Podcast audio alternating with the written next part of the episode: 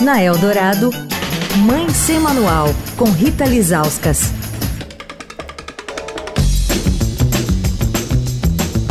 Oi, gente, Mãe Sem Manual começando a semana com uma pesquisa que analisou quem são esses jovens da chamada geração Z, que tem entre 18 e 25 anos, e tentou entender o que, que eles querem, como são, se sofreram durante a pandemia. Com a gente durante toda essa semana, a Karina Milaré, que é uma das fundadoras da HSR, a empresa de pesquisa, que vai contar pra gente os achados da Movimentos Geracionais feita com pessoas de quase todas as idades, mas a gente vai debruçar sobre essa chamada geração Z, como eu disse. Quase a metade deles, 49%, disse que sofre de ansiedade e que já foi inclusive diagnosticado com problema.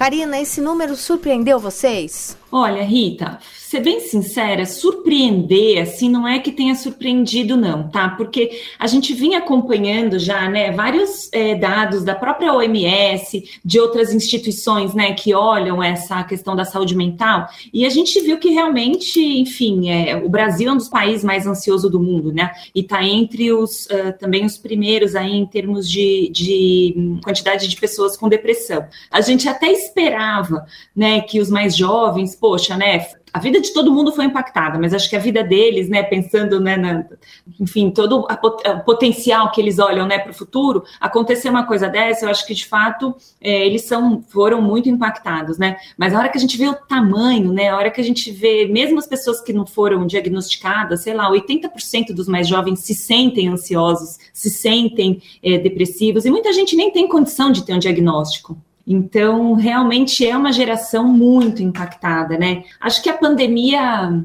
enfim, acertou em cheio aí essa geração, mas eu acho que não é só isso. Acho que ela potencializou algo que já, né, que já vinha é, acontecendo. Acho que toda tem vários estudos, né, que mostram muito essa coisa do excesso das telas, o excesso de exposição, é, muitos estímulos, é, é, enfim, diversos estímulos ao mesmo tempo, tudo isso vai deixando a pessoa num estado de ansiedade maior.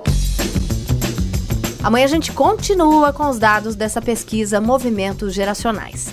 Quer falar com a coluna? Escreve para mãe sem manual, arroba estadão.com.